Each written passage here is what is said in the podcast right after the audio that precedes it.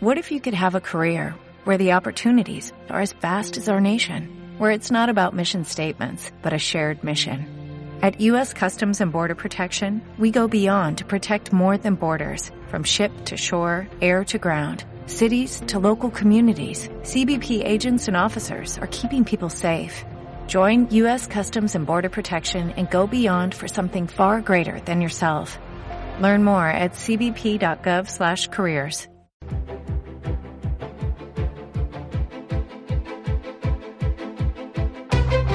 Entrevista Capital patrocinada por IG, expertos en CFDs para operar sobre acciones, índices y divisas. 8 y 14 minutos de la mañana, enseguida arranca nuestro tiempo de tertulia hoy con Gonzalo Garnica, con José Luis Fernández Santillana y con José Ramón Álvarez. Antes retomamos el pulso al mercado, buscamos oportunidades y lo hacemos con José Ramón Iturriaga. Iturriaga, ¿qué tal? Buenos días. ¿Qué pasa, Susana? ¿Cuánto tiempo sin verte por aquí? Ah, no me quieres, no me quieres. no te hagas la víctima porque te he invitado muchas veces, lo que pasa que mm, te escabulles, no, no, te resbalas. Yo siempre, siempre, que puedo aquí me tienes. bueno, José Ramón Iturriaga es socio de Avante y gestor de Ocabango Delta, de Kalahari Alfa y de Spanish Opportunities. Hoy este año, ¿cómo, ¿cómo te ha tratado 2017? ¿Cómo le ha tratado a tus fondos? Hombre, el mercado al final ha sido un año que parece que deja peor sabor de boca de lo que realmente ha sido el año, ¿no? Porque empezó la bolsa española, que ya sabes que yo invierto exclusivamente en bolsa española, pues con un arranque de año sensacional y al final entre lo que pasó con Popular y sobre todo al final con el tema catalán, pues ha dejado peor sabor de boca de lo que realmente ha sido ha sido el año. Yo creo que 2017 tenía que haber sido por fundamentales el año de la bolsa española, pero como no ha sido el 2017, a medida que se vaya asentando el, polvo político que se acabará asentando, ya puede ser de forma más rápida después del resultado del jueves o de forma más lenta a medida que vaya pasando los días, pues será el 2018, ¿no? Lo que no nos ha dado el 2017, pues nos lo dará el 2018 con lo que toca que nos dé el 2018. ¿Por qué esperas tanto de 2018? Porque si miramos los fundamentales, la, la bolsa española está excesivamente barata. O sea, tú miras por un lado la macro española, la macro está como una moto, estamos creciendo más, estamos creciendo mejor.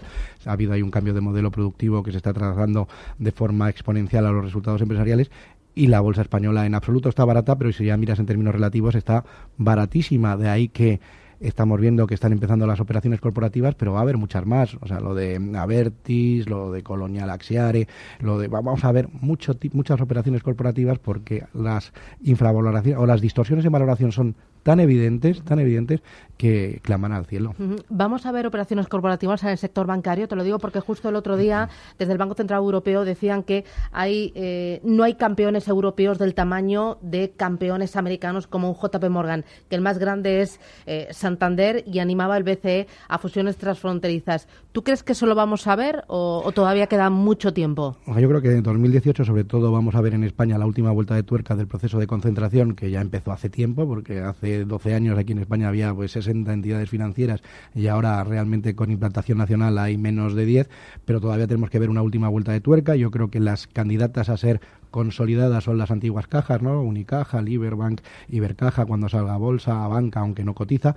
Yo creo que esas son potenciales candidatos a ser integradas. Las integradoras, yo creo, más claras son Bankia, que ya creo que está empezando a decir que quiere ser un campeón nacional y para eso tiene que integrar en las entidades más pequeñitas. Caixa, que es un integrador natural. Y ya veremos a Badel, que siempre está ahí jugando en la, la, integración de forma oportunista.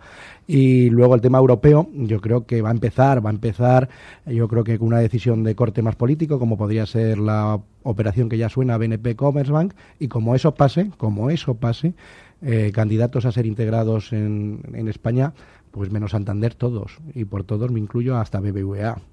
Sí, hasta BBVA. ¿Tienes BBVA en cartera? Tengo BBVA en cartera y yo creo que, eh, como dicen los banqueros de inversión, el break-up case de BBVA, o sea, comprarlo hoy, venderlo por trocitos, eh, que es lo que dicen los banqueros de inversión con break-up case, eh, tiene muchísimo sentido. O sea, piensa que la banca mexicana está cotizando a tres veces valor en libros. El BBVA por cuenta de resultados es un banco mexicano. El 50% de su EBITDA viene de Bancomer, que es, por otro lado, el primer y más grande banco de México. Entonces, bueno, si tienes los bancos mexicanos cotizando a tres veces valor en libros y la matriz de este banco mexicano cotizando a una vez pelada valor en libros por, por ser un banco eh, asentado en España, o sea, de, que tiene su domicilio social en España, bueno, pues ahí hay una oportunidad pues para un gran banco retail americano, para algún gran banco europeo, ya hay esas, ya sabes que los banqueros de inversión son gente que tiene muchísima imaginación y a nada que esto empiece, pues eh, lo que pasa es que se tiene que soltar el brazo. Lo que hemos visto que hasta ahora el brazo no se ha terminado de soltar porque hemos estado en el epicentro de todas las crisis, ¿no? España está en el epicentro de todas las crisis. ¿Cuánto pesa el sector bancos en tu cartera?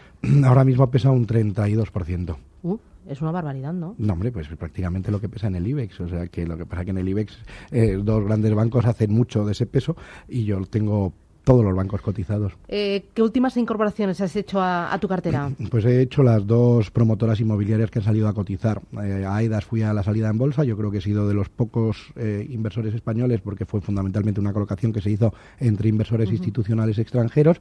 Y bueno, el investment case de estas dos, de AIDAS y Neynor, es, es el mismo, ¿no? Yo creo que en el momento en el que estamos a, día de hoy, la recuperación del precio del residencial se traslada de forma exponencial al suelo y lo que tienen estas dos promotoras ahora mismo es suelo por, suelo por desarrollar. ¿Cuánto pesa el inmobiliario en cartera? El inmobiliario en cartera un 25%. ¿Y consumo? Y consumo, pues el resto. ¿El resto? El, resto, el resto, menos alguna historia de reestructuración, como puede ser Indra, como puede ser Prisa, el resto es, eh, es, es, es, es, consumo. Entonces, bueno, yo creo que en el caso del consumo, eh, lo que no se está poniendo en precio es que estamos todavía en la primera parte del partido en lo que a normalización del ciclo de ingresos se refiere. O sea, todavía estamos lejos de ese año normal medio de ciclo que yo utilizo para valorar eh, estas compañías y el apalancamiento que tienen las cuentas de resultados a esa normalización de ingresos es, es muchísimo, es muchísimo. Y es lo que el mercado, con esa atención que fija sobre todo al corto plazo, pues no está poniendo en precio. ¿El tema catalán te está haciendo mucho daño en cartera?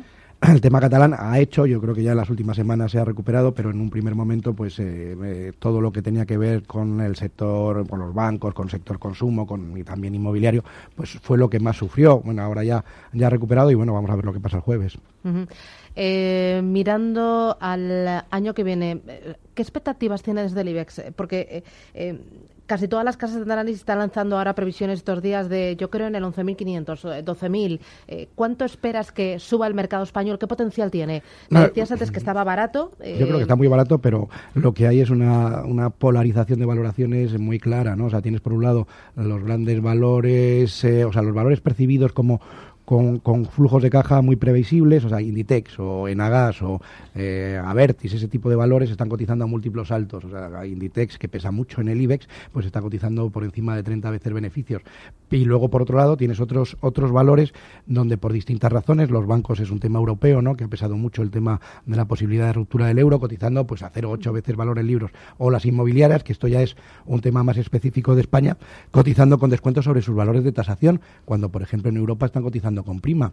El otro día la operación esta gigantesca que hizo Unibail Rodanco, yo creo que lo que pone encima de la mesa es que están a tiro de OPA todas las inmobiliarias españolas. Todas las inmobiliarias españolas a los descuentos a los que están cotizando y por todas incluyo Merlin, y Colonial. O sea, que todas las, aunque son operaciones grandes, o sea, son como compañías ya grandes, eh, son compañías que con los descuentos que están cotizando en un mercado que tiene el atractivo que tiene ahora mismo el inmobiliario español, pues eh, es blanco y en botella. ¿Por qué Colonial está comprando Axiare?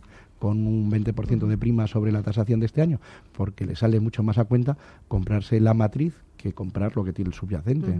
Eh, tres cositas más. Eh, este jueves, 21 de diciembre, elecciones en Cataluña. Imagínate que pronto tenemos un gobierno estable, un gobierno constitucionalista. ¿Esto se va, se va, se va para arriba?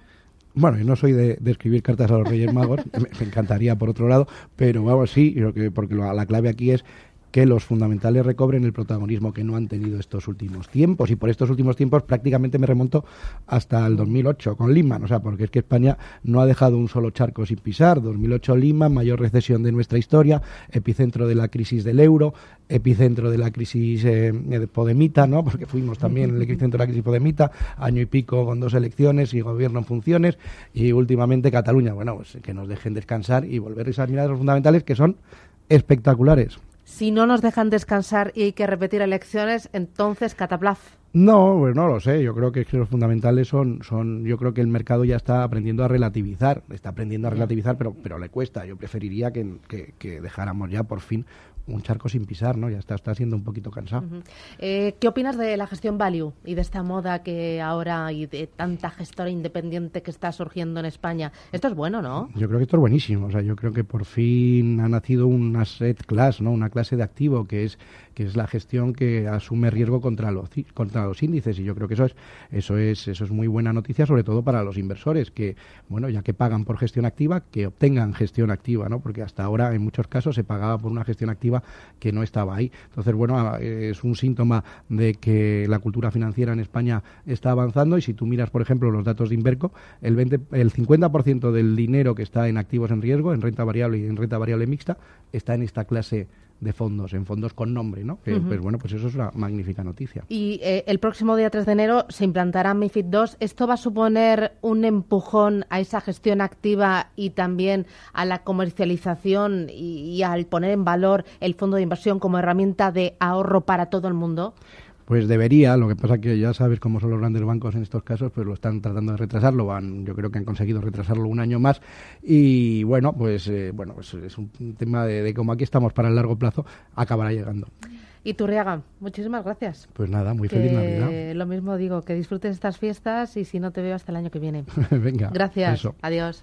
IG ha patrocinado este espacio. Descubra nuestros CFDs sobre 10.000 mercados en www.ig.com.